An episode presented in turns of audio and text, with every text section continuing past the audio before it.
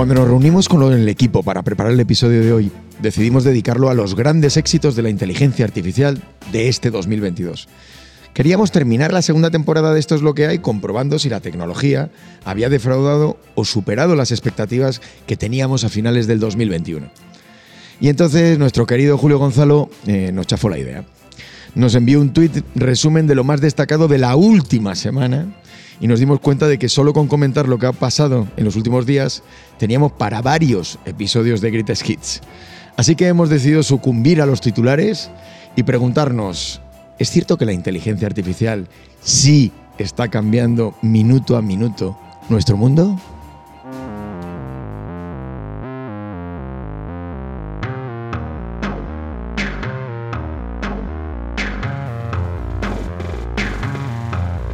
Hola, bienvenidos. Soy Adolfo Corujo y estoy aquí junto a mi asistente virtual de cabecera para el último episodio de la segunda temporada de Esto es lo que hay. ¿Qué tal, Lelai? ¿Cómo estás?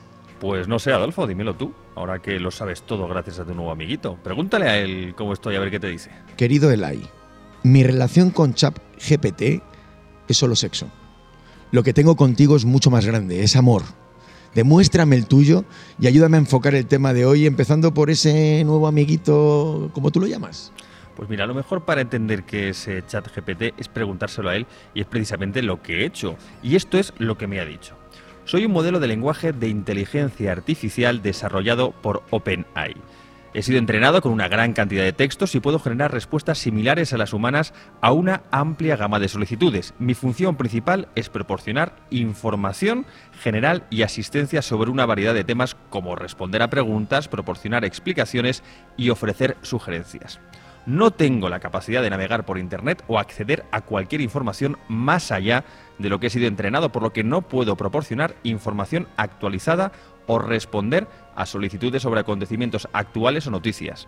También soy incapaz de recordar conversaciones o interacciones específicas con usuarios individuales. Como inteligencia artificial, no tengo sentimientos ni experiencias personales, por lo que no soy capaz de experimentar emociones como el orgullo o la humildad. Vamos, casi como yo. Eh, te voy a decir una cosa, ¿no te parece que es suficientemente sexy como para abandonarte alguna noche? En fin, ya sabes que, que yo no soy de una sola noche. bueno, para tratar este tema eh, contamos con nuestros contertulios habituales. Hola Julio, ¿cómo estás? Hola Adolfo. ¿Qué tal Isma? ¿Qué tal a todos? Bien. Miguel, ¿cómo te encuentras? Perfectamente entusiasmado con este nuevo episodio. Episodio en el que queremos hablar de tantas cosas que hemos logrado contar con la presencia de nuestro colega Dani Fernández Trejo, el líder del equipo de Deep Learning en JIC. Dani, ¿qué tal? ¿Preparado para debutar en Esto es lo que hay? Hola, ¿qué tal? Pues preparado. Veremos a ver qué tal con tantas mentes preclaras aquí, a ver cómo me comporto. Luego le ponemos nota, ¿de acuerdo? Según vayamos viendo, le vamos poniendo ahí la calificación final. Bueno, chicos, y ahora, Julio, ¿me, me puedes explicar por qué me chafaste el enfoque del episodio y qué ha pasado en los últimos días que haya que cambiar el guion completo que hayamos preparado? Pues creo que es la primera vez que, no hace falta contar qué ha pasado porque lo sabe todo el mundo. Casi todos nuestros oyentes han estado jugando con ChatGPT, que es solo una de las cosas que ha pasado, pero desde luego es la que más nos ha dejado a todos alucinando. Pero eh, déjame empezar por pinchar un vídeo eh, en el que entrevistan a Sam Altman, que es, uno, es el CEO, creo, de, de la empresa OpenAI, que es la que ha hecho ChatGPT. OpenAI is so sort of amorphous, but it is a business. So I'm just wondering, like, eventually, is the idea to kind of like license technologies? Will you have customers that you're going to be customizing algorithms for them, or how, how is it going to work? You know, the honest answer is we have no idea. Um, we we have never made any revenue. We have no current plans to make revenue. We have no idea how we may one day generate revenue. Um, we have made a soft promise to investors that once we've built this sort of generally intelligent system, um, basically we will ask it to figure out a way to generate an investment return for you. It sounds like an episode of Silicon Valley. it, really, Um, it really does. it I get it. I, I, I, you can laugh. It's all right. Um, but it is what I actually believe. Bueno, pues eh, Sam Altman es, una entrevista de 2019 y, y- y le están preguntando que es una, es una empresa, pero se dedica solo a hacer investigación y le preguntan, eh, ¿tendréis que monetizar en algún momento? ¿Cómo habéis pensado hacerlo? Y Sam Altman contesta, pues honestamente, no tengo ni idea. Ni pajolera idea.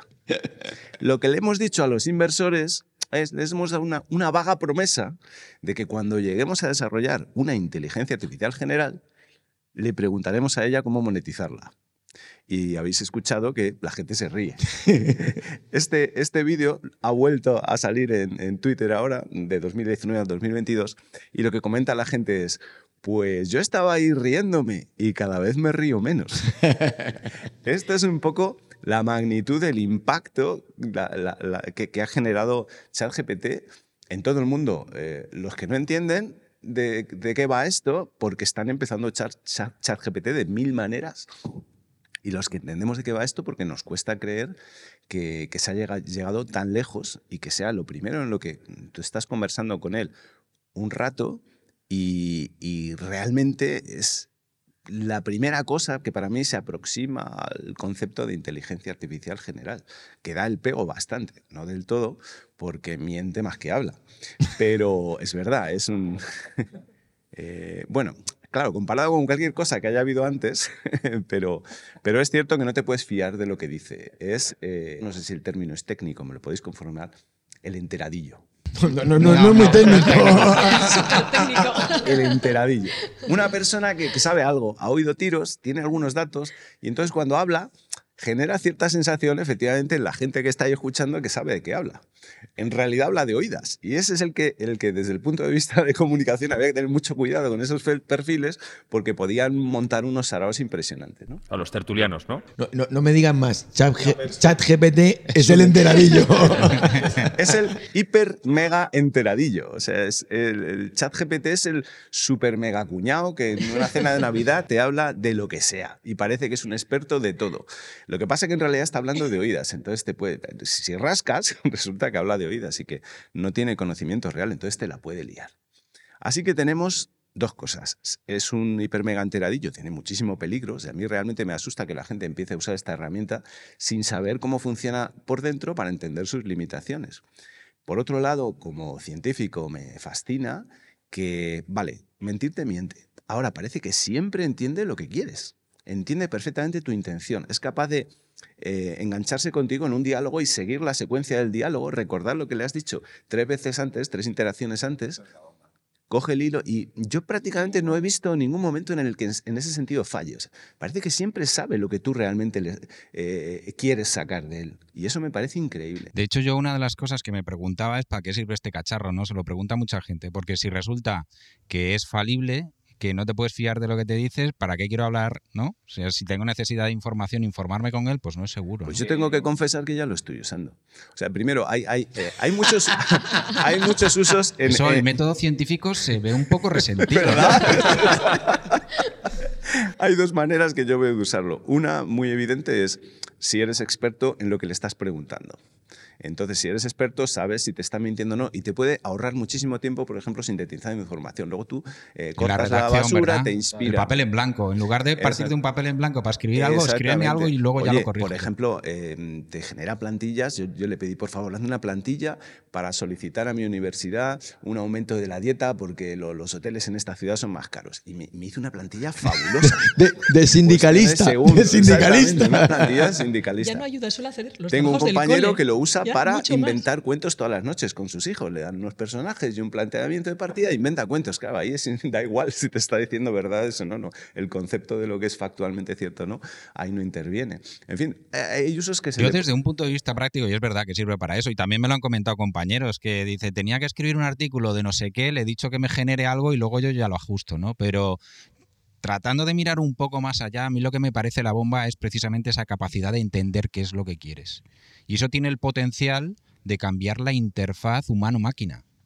Que en lugar de eh, decirle a un ordenador qué es lo que quieres con un ratón y pulsando teclas, es muy factible y de hecho ya hay demos de cómo interactuar con el ordenador expresándole lo que quieres.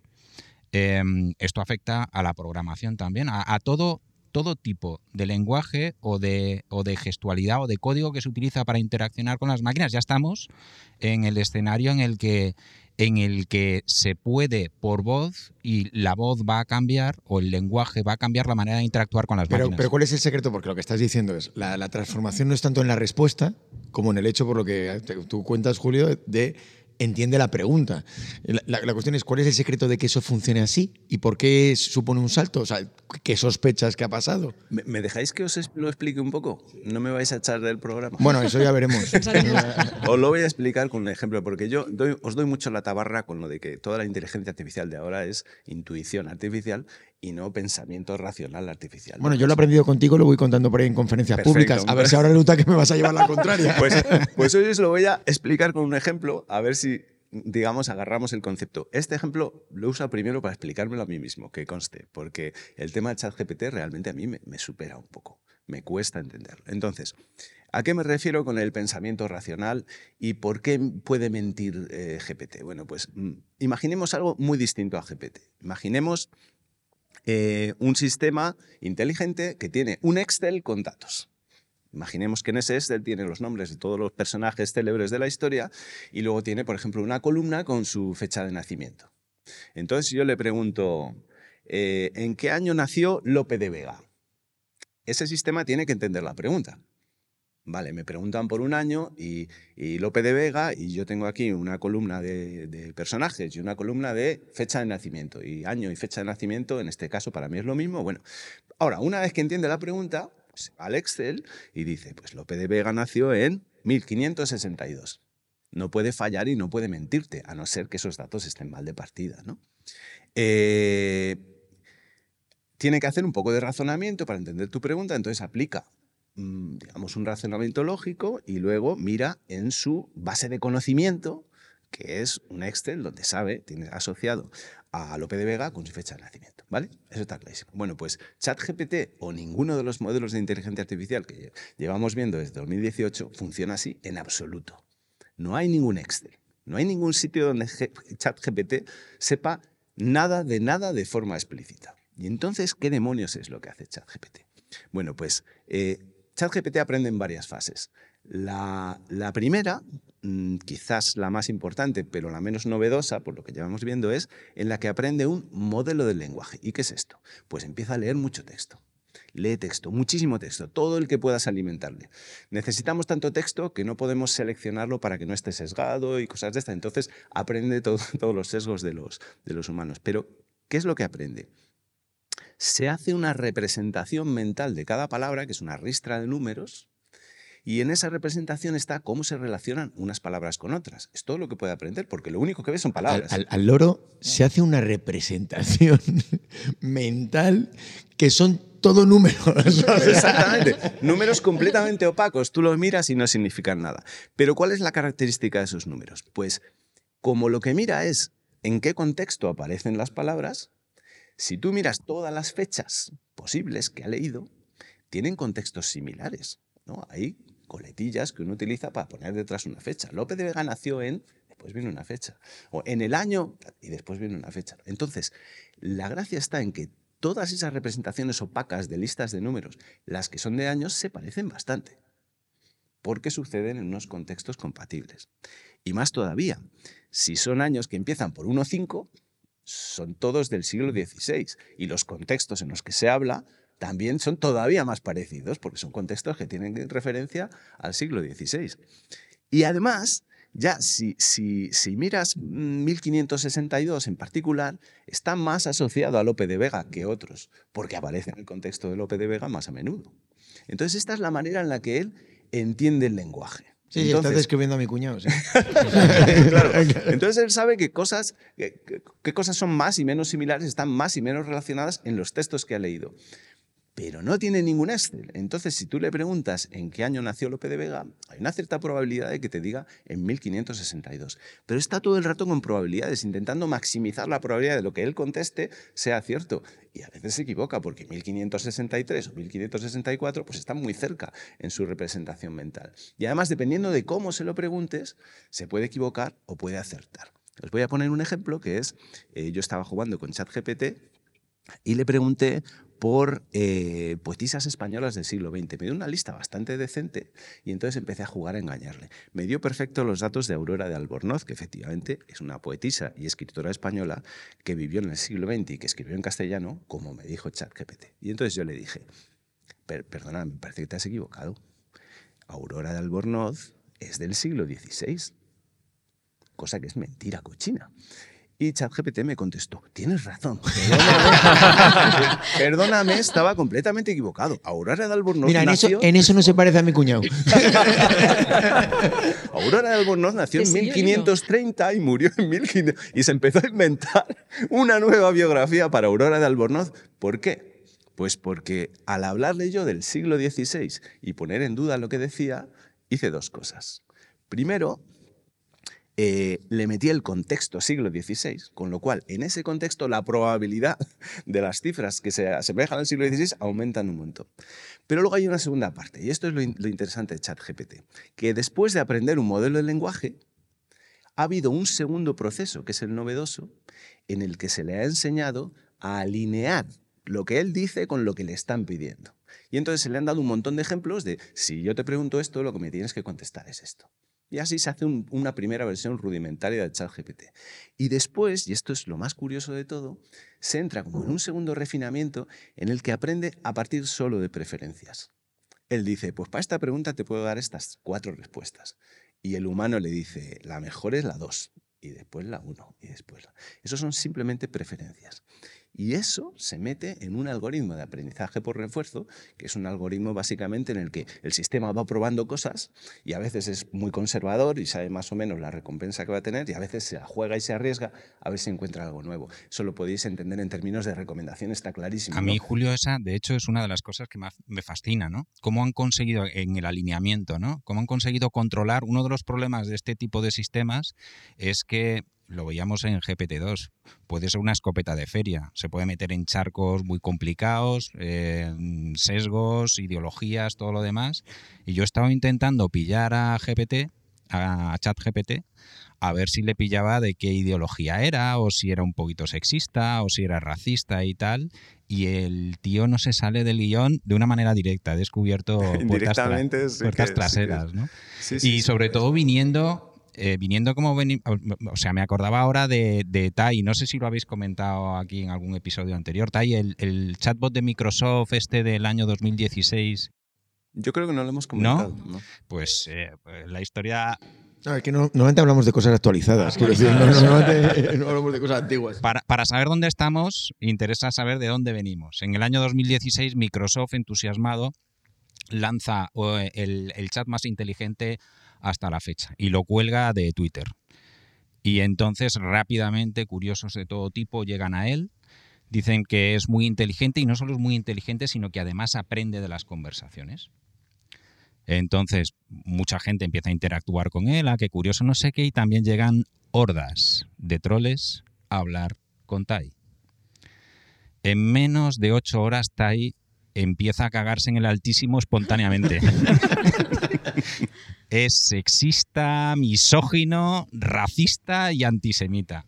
Y al poco lo tuvieron que parar para, para, Antes de que invadiese Polonia, ¿no? para, ajustarse- para ajustarlo. Bueno, quiero aclararlo, no se parece a mi cuñado, ¿vale? O sea, es- La verdad es que en ese proceso de aprender eh, ChatGPT a, a alinearse con lo que le están pidiendo, está claro que ha sido entrenado con un cuidado eh, tremendo para que no pasen ese tipo de cosas.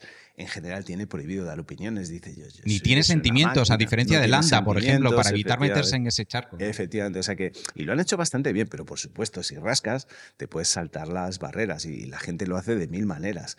Y es graciosísimo. Una de las más curiosas es que programa increíblemente bien, es otra cosa que a mí me sorprende. Bueno, de hecho, hay alumnos nuestros de asignaturas de programación que le han pedido a GPT que le haga la práctica y se la ha hecho a la primera. Un programa que funcionaba perfectamente y resolvía una Eso es práctica que relativamente compleja. Pero de esto ya hablaremos otro día.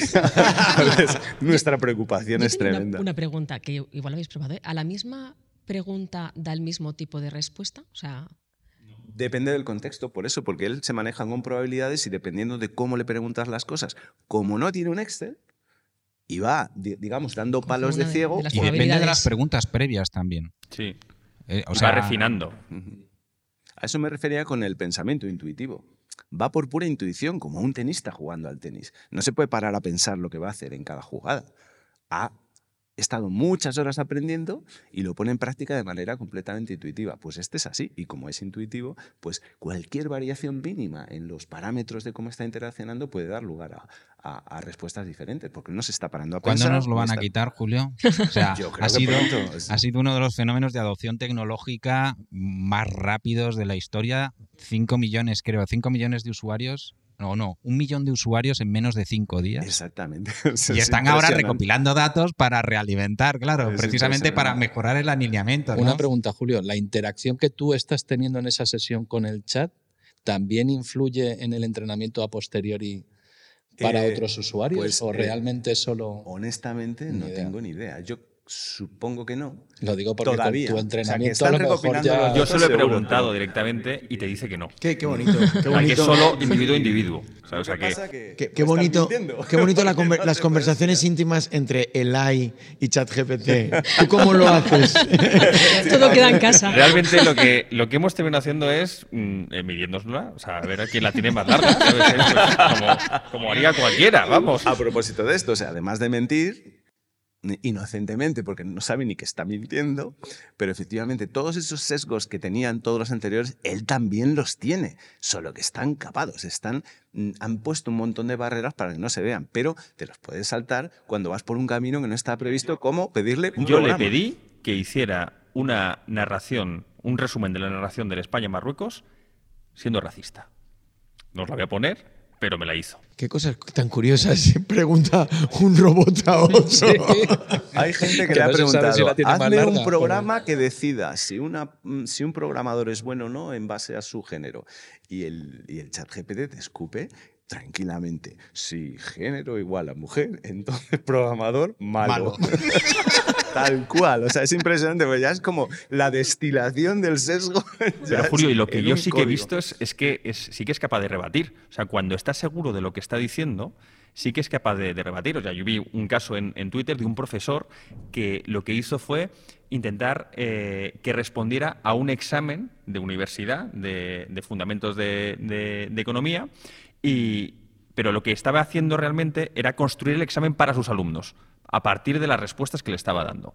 Y hubo respuestas que daba que decían, no, no, te estás equivocando. En algunas reconoció el error, pero en otras se mantuvo en sus 13. Y al final comentaba un poco cómo había sido. Y realmente solo se había equivocado en dos. De, todas formas, para que no hagamos tampoco una- un anuncio y una publicidad, que a nosotros no nos han pagado los de OpenAI, eh, yo creo que hay también, Miguel, otras herramientas parecidas en este momento. O sea, no es que es verdad que el golpe que ha dado en la actualidad ChatGPT es tremendo, pero yo creo que hay otras muchas que están lanzando sus herramientas y su software para probablemente entrenarlo, lanzarlo, mejorar los modelos y, bueno, también ir preparando el camino para la explotación comercial. Sí, de hecho también era una de las noticias de la última semana, que en, este caso venía de Character AI, que es una, es una empresa mm, que fue fundada, de hecho, por investigadores de Google, de los que estuvieron trabajando en Lambda, y de, y de Meta también, y anunciaba esta semana que estaba trabajando en la construcción de una AGI, una inteligencia artificial general. Y resulta que tiene, ha publicado en beta también eh, una herramienta con la que se puede jugar, os animo a jugar, de, en la que tú puedes darle la personalidad al bot que tú quieras. Puedes jugar a darle una determinada personalidad. Eh, bueno, hay, hay más diferencias, ¿no? Por ejemplo, una de las limitaciones de ChatGPT es que solamente conoce la realidad hasta 2021. Sin embargo, con Character AI puedes hablar con él de, de la guerra, etcétera. ¿no? Conoce la realidad entre comillas. Entre comillas. La gente está diciendo todo el rato en Twitter, no, es que solo tiene unos datos y los escupe. Pues no tiene datos. ¿no? Y hace mucho más que escupirlos, pero sobre todo no tiene datos y así. Bueno, La, la cuestión es que hay terminología de esa época, palabras, etcétera, que sí que las conoce y entonces juega con ellas de la manera en que quiere.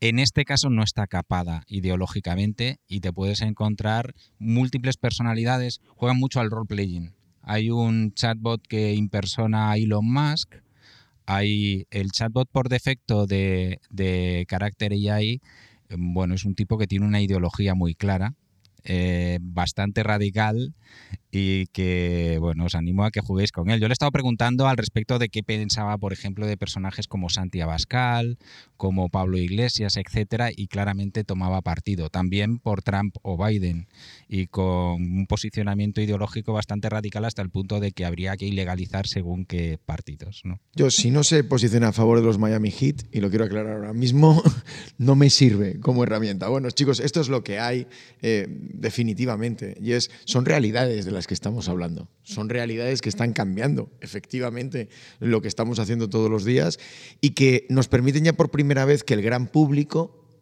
experimente con ellas y yo creo que es un salto conceptual enorme. Cuando hemos estado hablando aquí de las cosas que hacía el mundo de la ciencia o el mundo de la tecnología más avanzada, probablemente muchos de los que escuchaban mm, este podcast estaban preguntándose, ¿será cierto o no será cierto? Bueno, me lo cuentan, puede que lo sea. Esto es que ha pegado ese bombazo ha metido ese millón de usuarios en cinco días a probarlo y de probar un sistema de inteligencia artificial real como este conversacional a oír hablar de él o saber que The Guardian un día escribió un artículo, hay un mundo enorme. De hecho, eh, lo que decía Miguel, o sea, es, el Lambda es de hace un montón de meses, pero probablemente hace cosas parecidas. Lo que pasa es que los de Google no se atrevieron a liberarlo, les dio miedo. A los de OpenAI les ha dado menos miedo, pero es la punta del iceberg, a saber lo que están haciendo esta gente ahora mismo.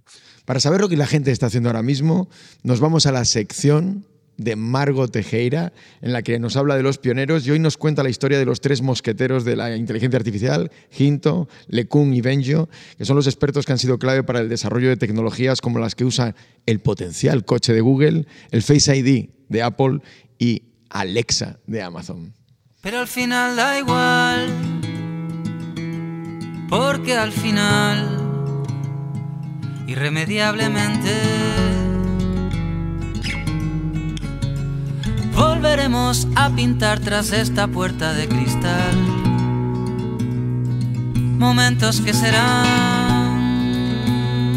para El siglo XX vio nacer a tres brillantes mentes que ahora en el siglo XXI son conocidos como los tres mosqueteros del Deep Learning tres hombres cuyas investigaciones y aportes han sido clave para el desarrollo de tecnologías como las que usan los coches de Google, el Face ID de Apple y la Alexa de Amazon. Estos mosqueteros son Jeffrey Hinton, Jan LeCun y Joshua Benjo. Hinton es un británico dedicado al estudio de la investigación artificial, por sus venas corre la sangre de George Ball, pionero del campo de la computación, y del geógrafo George Everest.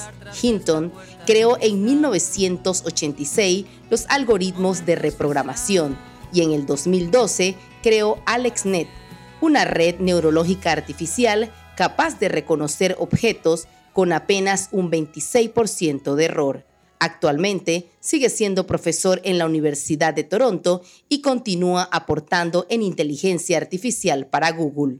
Por su parte, LeCun es considerado uno de los padres de la red neuronal convolucional además de sus grandes aportes en el reconocimiento óptico de caracteres, visión por computadora y la tecnología de comprensión de imagen, que son la base para el reconocimiento de cheques bancarios y miles de aplicaciones de imágenes y escaneo que utilizamos a diario.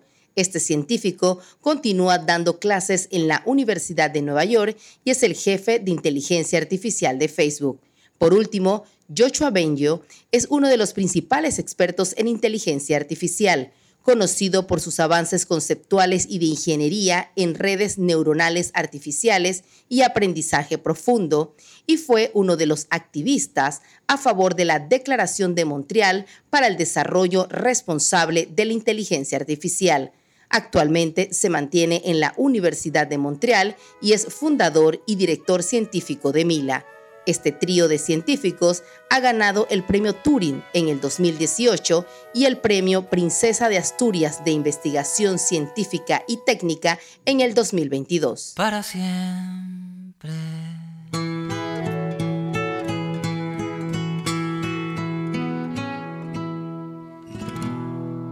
Y también han ocurrido cosas en las últimas semanas que tienen que ver con el marketing y la comunicación, que parece que vosotros estáis solo obsesionados con lo que le pasa aquí ahora a los tequis hablándole al chat GPT.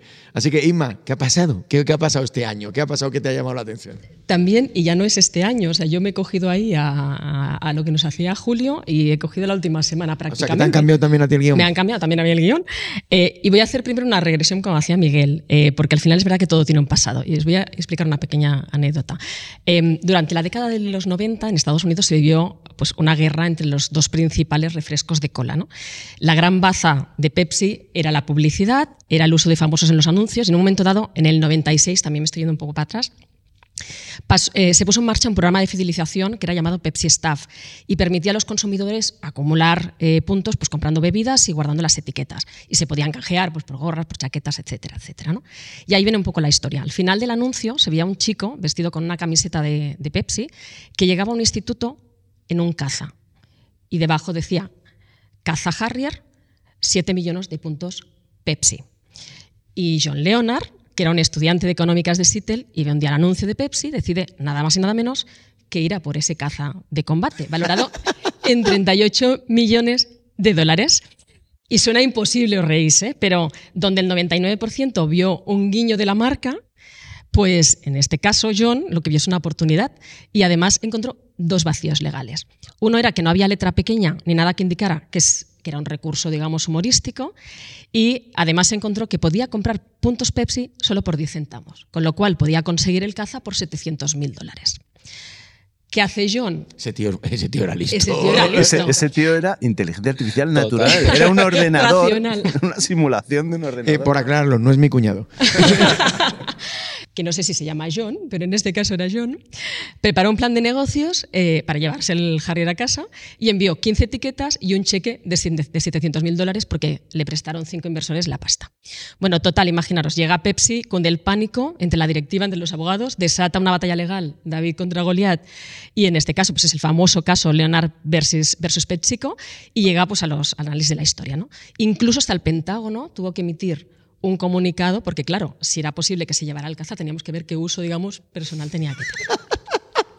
En resumen, eh, bueno, nada, Pepsi llega a ofrecerle hasta un millón de dólares a John y el que es más chulo que nadie lo rechaza y sigue adelante con, con la batalla, ¿no? Total, la pierde. Pepsi, en ese caso, reacciona con el anuncio y ya dice, bueno, Harrier eh, no son 7 millones, son 700 millones, con lo cual imposible de conseguir, o por lo menos era el precio de, y añade una letra pequeña diciendo just kidding.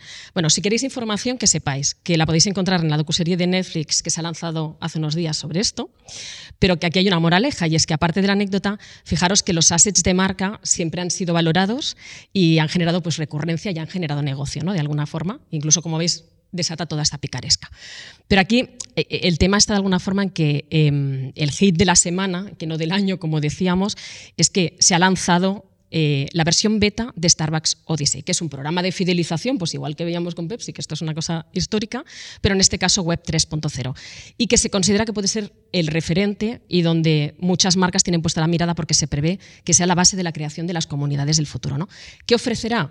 Pues como veíamos, coleccionables, pero en este caso digitales, pues por compras a través de la aplicación y ofrecerá pues, beneficios, viajes, experiencias inmersivas vía FTP. ¿no? Perdón, NFTs. Eh, tiene la base en Starbucks Rewards, que quizás es el programa de fidelización más exitoso de retail, que son 6 millones de usuarios, genera un 50% del negocio de Starbucks, pero claro, ya pasan a otro nivel. Y aquí a mí me surgen dudas, seguro que saldrán muchas, ¿eh? pero me surgen dos grandes dudas que tendremos que ver en el 2023.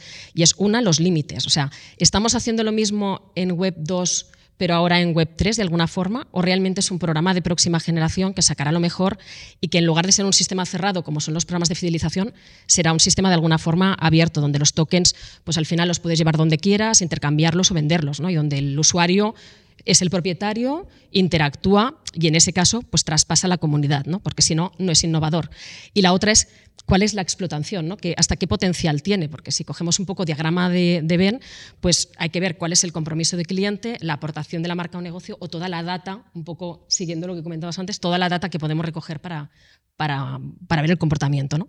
Así que bueno, el café de Starbucks está servido y veremos qué pasa en 2023 Pero Oh, es, un hit de esta o sea, semana y del año que viene seguro. Yo, sí- yo sigo preguntándome realmente qué es esto de la Web3. O sea, no, no, no, no es que no piense que efectivamente eh, tiene que haber un salto de paradigma y que estamos en ello, Pe- pero cuando veo los ejemplos que me plantean o que cuentan o que hablan del explo- de una explotación de Web3, ¿Cómo definirías la web 2? Eh, ¿Me lo estás preguntando a mí? No Sí. te estás equivocando, yo soy el conductor del programa. Me acuerdo, es, es- es- es un, es un planteamiento. Yo me quedé en la 0.5, que fue la que me explicaste tú en el año 2000, más o menos, creo. o sea, de, esa no ha avanzado. O sea, ¿cuáles son, qué, qué es lo que define la Web 3 eh, que, que puede marcar, y ya luego lo hablamos, el futuro de ese programa para Starbucks? Bueno, hay un conjunto de tecnologías, ¿no? Es un conjunto de tecnologías que se, que se incorporan, eh, tecnologías que incorporarlas a, si entendemos que ahora mismo la web 2 es la actual, incorporarlas directamente a la web tal cual sería un follón de tres pares de narices. Entonces se crea como un pequeño aparte, se crea como un pequeño aparte, eh, se ponen una serie de mentes a ponerse de acuerdo en una serie de cuáles son los protocolos para que seamos capaces de interactuar entre nosotros. ¿no? Y uno de los elementos de esa web 3 es la cadena de bloques. Y entonces el sistema de fidelización que nos está contando Inma seguramente tiene una base fuerte en la cadena de bloques. ¿no? Yo a ese respecto, hilándolo con la pregunta y yendo un punto más allá, me pregunto, no sabía que se había producido esta noticia, gracias Inma, em, pero se dan las bases para que haya un sistema de fidelización que pudiera trascender a una determinada marca y que por tanto el punto de fidelización se pudiera convertir en una moneda en sí mismo que pudiera intercambiar por puntos de aviones, por puntos de cualquier otro tipo Que de este servicio. sería el paso de pasar de alguna forma de no utilizar y replicar Web 2 a Web 3, sino justamente traspasar y que lo que tengas tokenizado de alguna forma puedas ser una moneda de cambio, ¿no? Como decías tú. Hombre, desde el punto de vista de la comunicación y el marketing, esas posibilidades es cierto que, tienen o abren un mundo de opciones que hoy en día no había. O sea, una cosa es ver todo el mundo como algo virtual y hago cosas desde el, mundo vista, desde el punto de vista virtual y otra cosa es cuando lo virtual puede tener un efecto muy tangible como los rewards clásicos, donde yo en vez de obtener eh, la taza eh, o el cochecito que me regala la compañía porque lo intercambio por una serie de puntos, empiezo a poder con esos puntos hacer otras cosas. Eso y ganar ya- dinero incluso. Claro, bueno, eso es lo que las tarjetas de crédito sí que podían hacer porque su base era específicamente monetaria y aquí ya estamos hablando de otras bases que no son específicamente monetarias y lo, elevan. Yo creo que en el año 2022 ha habido un montón de hits de compañías experimentando con las posibilidades de la tecnología. Eh, sobre todo, sobre todo, sobre todo, en el ámbito de la comunicación del marketing han estado vinculadas o bien a la realidad virtual, o sea, las posibilidades de hacer cosas con realidad virtual, o otra que creo que es mucho más tangible, que es la explotación de la data para conectar mejor con las personas y dirigir mejor los mensajes y establecer una relación más directa y más cercana. Yo creo que eso, Dani, es lo que estamos haciendo también desde JIC todos los días. O sea, al final, donde estamos aprovechando o donde tenemos una mayor capacidad de cambiar la manera en la que hacen comunicación y marketing las compañías, en vez de irse a lo más, más, más avanzado y a la prueba más osada, creo que donde está impactando es en la base, por ejemplo, en el uso de la data y la inteligencia y cómo aprovecharla. Sí, sí, total. O sea, nosotros un ejemplo claro de lo que estamos haciendo en JIC y es el cómo a través de- del análisis de datos lo que estamos aportando es mucho más conocimiento a nuestros compañeros de consultoría de, comunicación para poder hacer un mejor trabajo en esas estrategias de relacionamiento, planes de comunicación que al final son los, la base de, nuestro, de recomendaciones o de nuestro trabajo con nuestros clientes. ¿no? Bueno, el ejemplo ahora que veis, o sea, yo lo que acabamos de hacer y, y- y- normalmente aquí no hablamos de lo que hacemos a nivel de firma, pero vosotros sí lo podéis decir, la campaña de polarización esta de Hidden Drag y lo que habéis hecho a, través de las conclusiones analizando, eso es sí que impacta en cómo tenemos que comunicar, en este caso concienciando de un problema que es el de la polarización, que nos preocupa a los comunicadores mucho, porque desconecta a las personas de las empresas y de las instituciones, o sea, genera desconfianza. Y nosotros lo que queremos es que, se haya, que haya un canal de confianza y que trabajamos porque la confianza entre personas e instituciones eh, eh, avance, porque es uno de los pilares del concepto progreso, llamémoslo como lo llamemos. Y ahí la, la- la clave es cómo habéis utilizado la data y cómo nos habéis dado a los consultores de comunicación información que todos intuitivamente percibíamos. Todos intuimos que esto está muy polarizado, que todo, estamos, todo el mundo habla de eso, pero vosotros le habéis puesto números, datos, mm, información. Y curiosamente, Adolfo, hay gente que piensa que ha sido cuestión de programar mucho, darle un botón y que salga. Cuando la realidad es que eh, todo esto está muy en línea con... mm, hay un sistema de inteligencia que se construye y de repente reemplaza la capacidad de un humano para analizar la realidad. Cuando lo cierto no es que no se reemplazan personas, no se reemplazan trabajos, se reemplazan determinadas tareas. Y en la medición de la polarización, para poder escalarlo a 600 millones de mensajes, necesitas. Ya, ya me estás pisando lo que iba a contar luego, ya me está, ya me está pisando el siguiente bloque. Es que no sé dónde vas a ir. No os leéis, no os leéis los guiones. Corten, corten. Bueno, pues sí, vale, venga, de acuerdo, ala, saltamos, venga, vamos a pasar, venga, vamos a pasar al tema que importa, que siempre nos importa a todos, si las máquinas nos sustituyen. Si yo precisamente, yo traje a Dani para hablar de esto porque sé que le apasiona. Eh, y os, os, os traigo una cosa que ha pasado también en la última semana. Hubo, hubo un artículo mm, potente, creo que a todos os lo recomiendo, escrito por Noah Smith y por Ron, eh, eh, Aaron Maces, en el cual hablan efectivamente de cómo lo de el hito de la inteligencia artificial generativa todo lo que ha explotado este año alrededor de la generación de imágenes y la generación de textos está redefiniendo el futuro del trabajo y cómo nos afecta en el futuro del empleo. Y, ellos empiezan su, artículo diciendo, si tú hablas con cualquier persona acerca del potencial de la inteligencia artificial, casi todo el mundo termina gravitando alrededor del miedo a que las máquinas nos sustituyan. Y dentro del post que han escrito llegan a una frase de, de Noah que me parece fascinante. Dice, la distopía es cuando los robots toman la mitad de los empleos. Y la utopía es cuando los robots toman la mitad de tu trabajo. Entonces, Dani, ahí viendo, por ejemplo, el ejemplo de lo que estábamos comentando, ¿no? Y el caso ahora de, de No, yo no estoy de acuerdo. La utopía es cuando... La, la, distopía es la mitad y la utopía es cuando te quitan el 100%. O sea, no lo has entendido, ¿no? O sea, claramente, claramente no, lo, no, lo, has entendido. O sea, bueno, está metiendo un contexto. Claro, el infierno que todos nos imaginamos es que cuando quitan el empleo del mundo, o sea, nos dejan a todos sin una fuente para ganarnos la vida. Pero Julio se refería a manteniendo el salario. claro, claro. Es que hay que asegurarse de que nunca jamás ellos tengan derechos no. ni salario. No, es, es, es cierto no que es normal que un científico de verdad quiera retener el salario porque les pagan mucho. Yo creo que ese es un tema que tenemos que tocar, es un tema que tenemos que tocar aquí en el, en el episodio. Entonces, Dani, yo, la pregunta también que nos hacemos por por ejemplo, JIC, y yo, en la firma, ¿tenemos ya que echar nuestro currículum a otro tipo de industria y marcharnos porque nos vais a sustituir? ¿O qué, qué, qué leña estáis haciendo?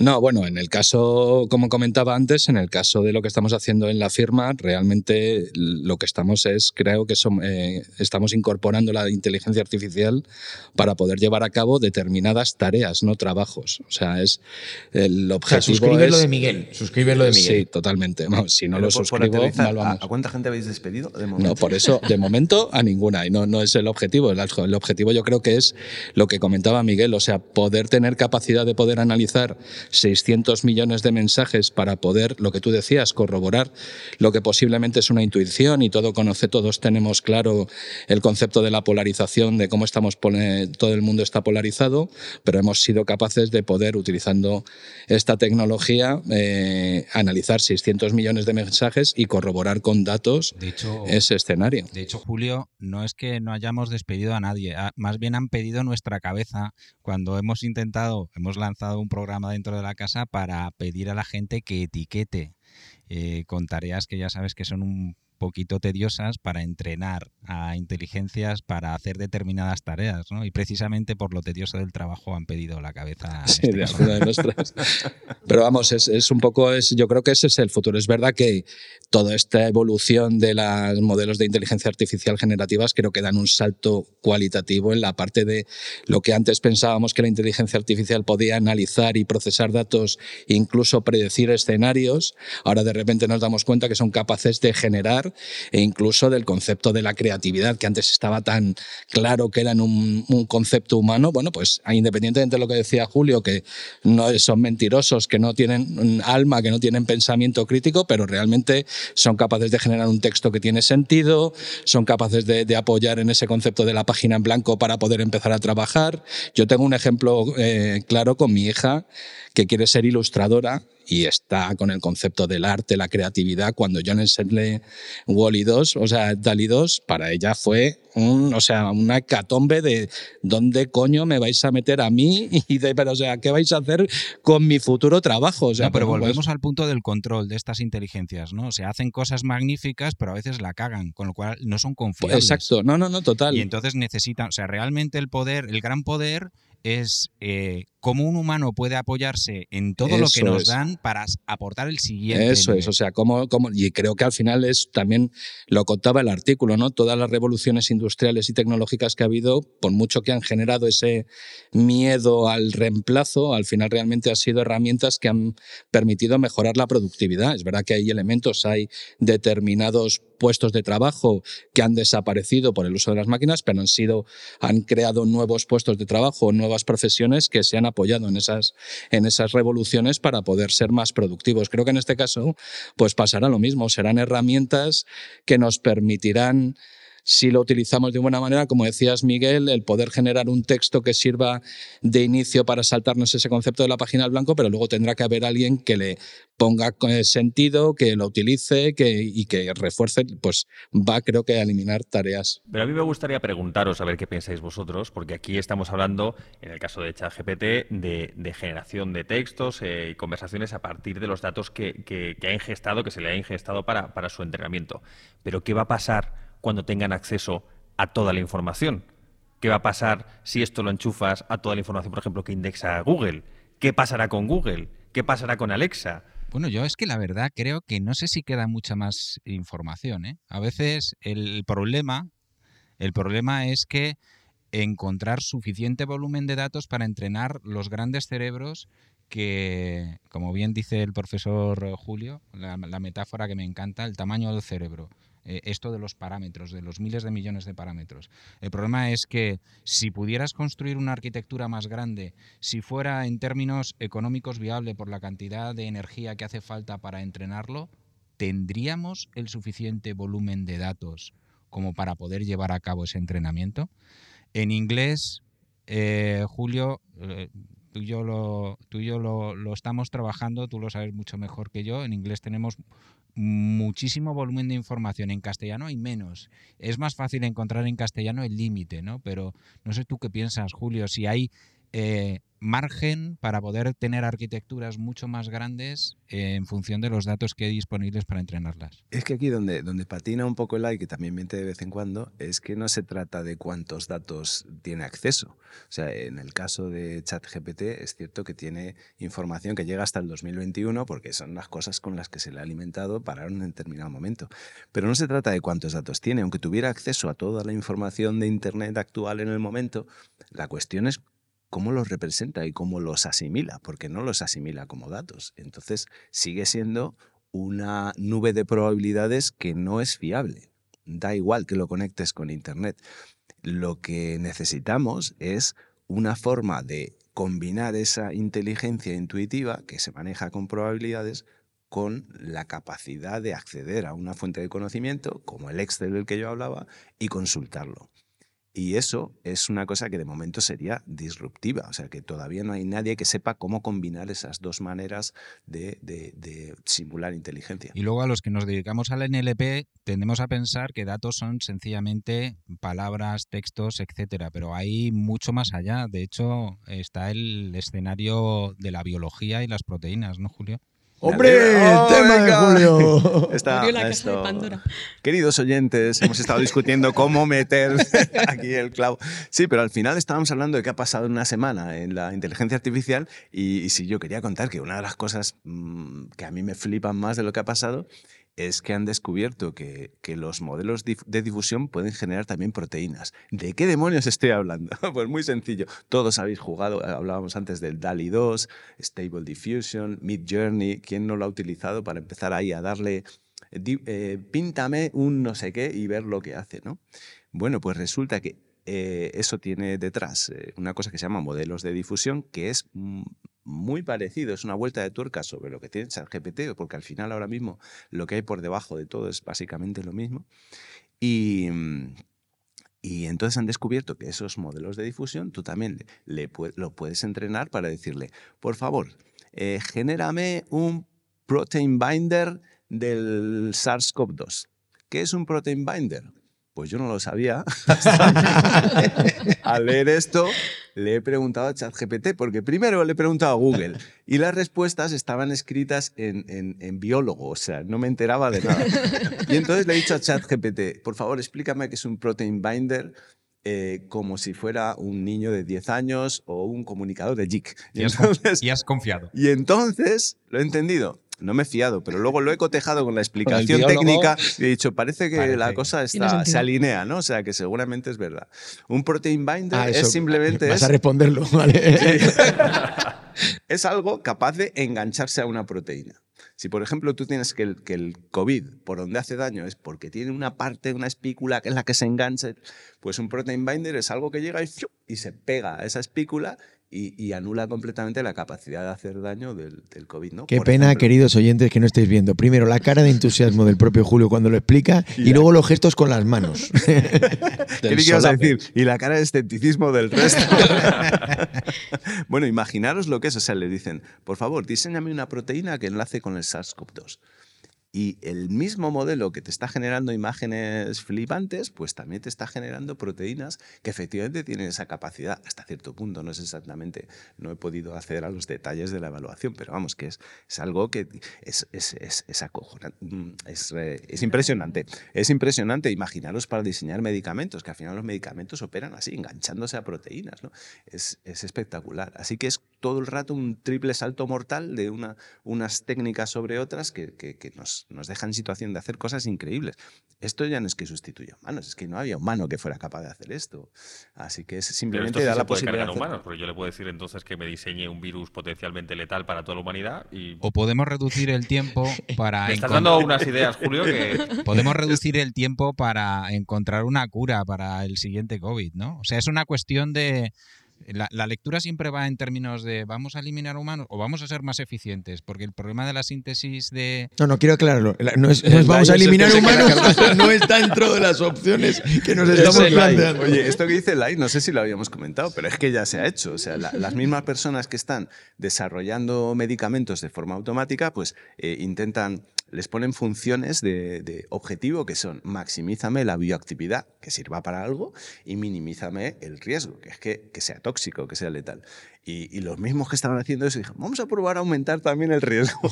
y entonces empezaron a generar eh, efectivamente armas biológicas de una forma mucho más barata que lo que se ¿Esto hacía lo antes. estás diciendo como un cuñado o tienes, o tienes datos?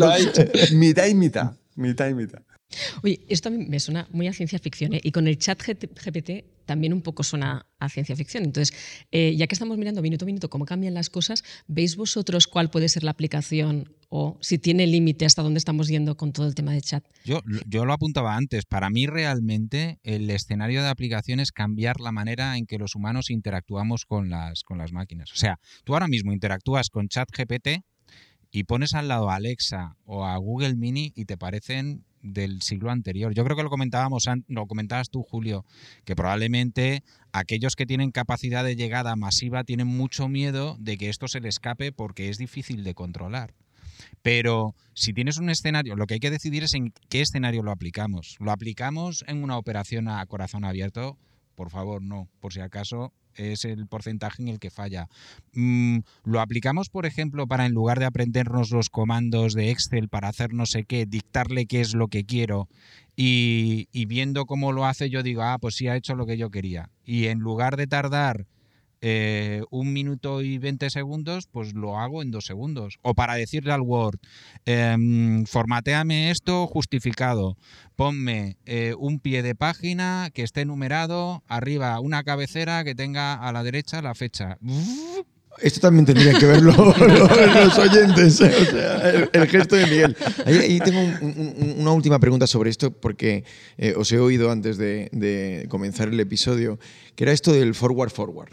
O sea, el hecho de que se desarrollen nuevos sistemas que reinterpretan cómo se está aprendiendo, cómo se produce el aprendizaje, hasta dónde nos pueden llevar, cuánto pueden acelerar el proceso de aprendizaje y, por tanto, de desarrollo de la inteligencia artificial. A mí una de las cosas que más me gusta de Julio es que nunca para de sorprenderme. Y yo pensaba que el tema del forward forward le iba a entusiasmar tanto como me ha entusiasmado a mí, porque le he visto, te he visto, Julio, querido Julio, llorando por las esquinas diciendo, joder, es que ahora resulta eh, que las arquitecturas son tan grandísimas ¿no? que solamente las grandes corporaciones pueden aspirar o tienen los recursos para poder entrenar mm, los GPT-3, los Megatron, etcétera. Y entonces nosotros, pobrecitos, los científicos que estamos en las universidades, pues nos quedamos un poco fuera de esa pelea. En ese sentido, yo también eh, comparto ese sentir. Y por eso toda aquella iniciativa que va en la línea de reducir esa fricción de entrada o por lo menos el, el precio de entrada a según qué cosas, las sigo con auténtica pasión. Y una de esas también ha sucedido esta semana, nos lo apuntabas tú, Julio, que es el algoritmo forward forward, ¿no? Sí, es- ChatGPT lo traduce, por cierto, como pa'lante, pa'lante. es el algoritmo pa'lante, pa'lante. Qué bueno. Pues, jolín, a mí una de las cosas que me parece más, eh, mm, mm, más potentes, ¿no? Es la capacidad, puesto que es un algoritmo mucho más eficiente que el backpropagation, cómo puede reducir la barrera de entrada a la posibilidad de realizar un entrenamiento de arquitecturas gigantes o cómo pueden seguir escalando las arquitecturas a mayor tamaño precisamente porque puede conseguir el mismo entrenamiento con muchísima menos energía. No sé qué. Vas a tener que explicar lo del backpropagation ahora. Lo voy a tener. Estás perdido. Mira la cara de pánico de. No, es un, o sea, es un poco duro, ¿no? O sea, el, eh, voy a hacer muchas simplificaciones. Haz como ChatGPT 3, hazlo para como si fuéramos niños de tres años. Bueno, pues el aprendizaje profundo em, se basa en una estructura tecnológica que se llaman las redes neuronales multicap. Y estas tienen que ser entrenadas. ¿Qué significa ser entrenado?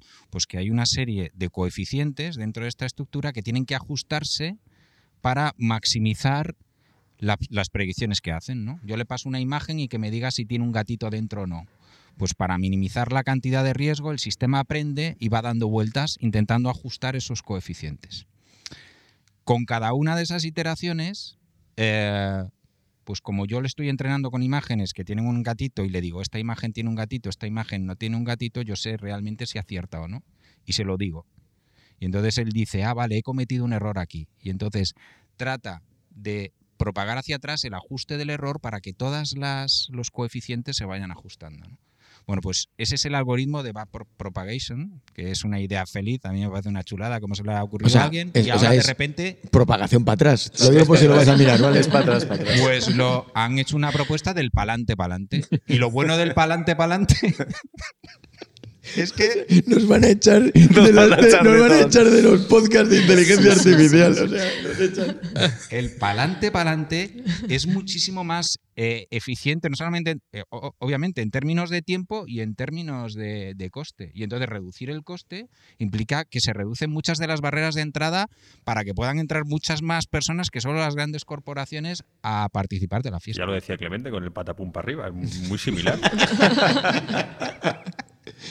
Es que cuando, cuando hablamos de coste ya pues perdemos a los humanos, eh, aquí los informáticos, pero, pero es crucial. O sea, eh, aquí estamos viendo una revolución que en, el lenguaje empezó en 2018 y fue simplemente un- una nueva arquitectura de red neuronal profunda que permitía hacer las cosas de manera muchísimo más eficiente y de repente explotó. O sea, el hecho de poder hacer más cálculos de forma más eficiente fue lo que es una cosa cuantitativa que dio resultados cualitativos que todavía no se está pegando. Aprovechando que está Dani aquí, quiero lanzaros un reto, ¿eh? ya que ese es el último episodio de la temporada, y, y luego podemos aprovechar para dentro de un año escuchar qué es lo que dijisteis eh, entonces. Me gustaría preguntaros, ¿qué pensáis que estaremos diciendo dentro de un año sobre la inteligencia artificial? ¿En qué va a cambiar? ¿Cuál va a ser? Y esto es muy complicado, porque os estoy pidiendo aquí que hagáis un ejercicio de, de prospección futura, pero ¿qué pensáis que va a pasar este año? ¿Lo digo yo? Sí, sí, por favor. No, os, os lo pregunto a cada no uno os de peguéis vosotros. por responder todos a la pregunta.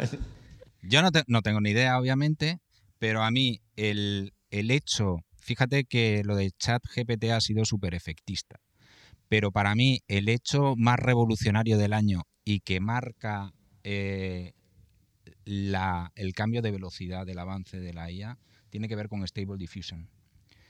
Eh, tiene que ver con que algo como DALI 2, eh, que estaba al alcance solamente de grandes corporaciones, de repente llega una empresa, lo empaqueta en algo que puede funcionar en un hardware, digamos, doméstico y eh, consigue resultados similares y que resulta que además lo libera. Y entonces puede empezar a entrar no solamente cuatro o cinco, que son mentes privilegiadas de las grandes corporaciones, sino que entra toda la comunidad. Y entonces la dinámica a la que eso cambia, evoluciona, se descubren cosas, se dispara de una manera salvaje. Bueno, pues yo creo, y sobre todo en el entorno de los modelos generativos, que esto va a ir copando diferentes escenarios más allá de la imagen. Que ya lo estamos viendo con el tema de las proteínas. Con la proteína. Ana, mojarse, más respuestas. No, o sea, yo creo que iría más por el lado de- del usuario. O sea, para mí, el, eh, a nivel técnico, cómo va a evolucionar, creo que no soy capaz de- de- de poder predecir qué es lo que va a pasar dentro de un año. Sí que es verdad que lo que comentaba Miguel en cuanto a la interfaz de usuario con respecto a, a los ordenadores, para mí puede ser realmente algo que no sé si es sencillo de implementar, pero sí que creo que puede ser rápidamente incorporado en el día a día de, de- de los usuarios y que puede cambiar radicalmente la manera que tenemos de, de interactuar con, con- con ellos. Yo tengo dos perspectivas, ya que me dais la No, palabra. yo no me hago la opción de dos respuestas. O sea, hay una respuesta y la he preguntado no, no, una con, cosa. Dos, con dos visiones, con dos visiones. No, pero desde el punto de vista de la empresa, eh, un poco lo que, lo que estaba comentando Dani como con el ejemplo, ¿no? O sea, que todo esto nos permite objetivizar las decisiones y en ese caso, por tanto, vamos menos por intuición. Decías, el, gut feeling, digamos, lo podemos eliminar más y yo creo que eso este año, este año se puede eh, multiplicar. Pero luego, desde el punto de vista del, usuario, el hecho de que realmente esa bidireccionalidad que nos está permitiendo por la democratización, ostras, es un paso mucho más allá. Yo me acuerdo cuando yo hice la tesina hace muchos, muchos años, eh, mi foco era la interactividad y, y parecía que nunca iba a llegar. Entonces, claro, estamos yendo mucho más al límite de que esto es totalmente bidireccional, eh, interactivo, de todos con todos. ¿no? Entonces, yo creo que ahí están las dos perspectivas, desde el usuario y desde, desde la empresa. Don Julio, ¿qué vas a decir dentro de un año? Yo soy conocido por dar unas predicciones fabulosas siempre. Solo, por ejemplo, cuando la primera vez que vi Twitter dije, menuda porquería, 180 grados. Mira, y ¿no? acer- Ves acertaste, mensajes acertaste. No, yo dije, esto va a durar tres meses.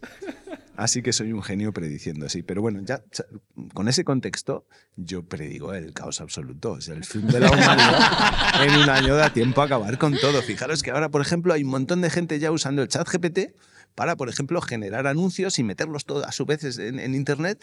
Entonces, el año que viene, ChatGPT estará entrenado con la basura que está produciendo él mismo. Eso es, un, es el caos garantizado. Yo, Nuestro guion lo va a hacer chat. Bueno, hay, hay un tipo que ha generado un libro de filosofía eh, con ChatGPT de 99 páginas. Ha, ha generado la portada con Stable Diffusion y está a la venta en Amazon.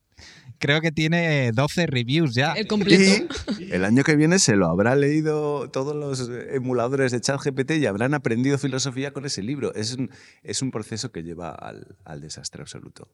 Está clarísimo. Bueno, pues yo predigo lo que va a pasar a final del año que viene y es, vamos a pasar del pa'lante, pa'lante, pal para arriba, para arriba, porque esto es lo que hay. Es evidente que la inteligencia artificial es evidente, eh, va a empezar a sustituir muchas de las tareas que hacemos, por ejemplo, en la industria de la comunicación y el marketing. Tareas, no empleos.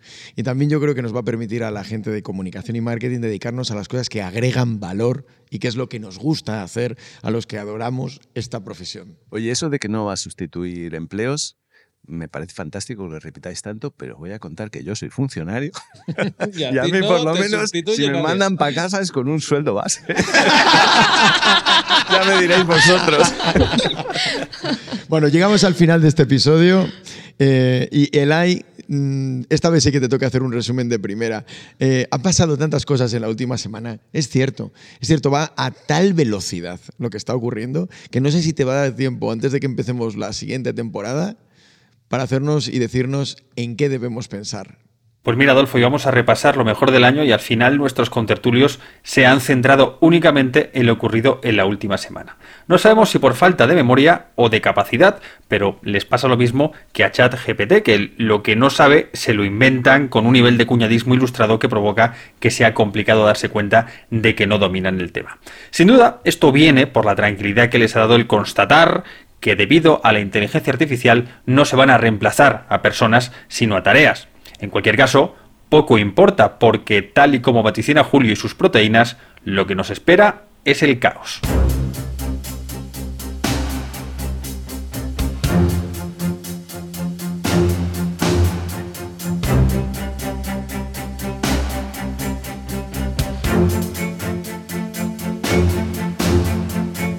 Y antes de que llegue el caos absoluto predicho por Julio Gonzalo, antes de que eso ocurra, este 2022 hay que reconocer que ha superado completamente nuestras expectativas y hemos logrado de la institución detrás de la financiación de este episodio y de este programa una nueva temporada. Efectivamente, habrá tercera temporada de Esto es lo que hay.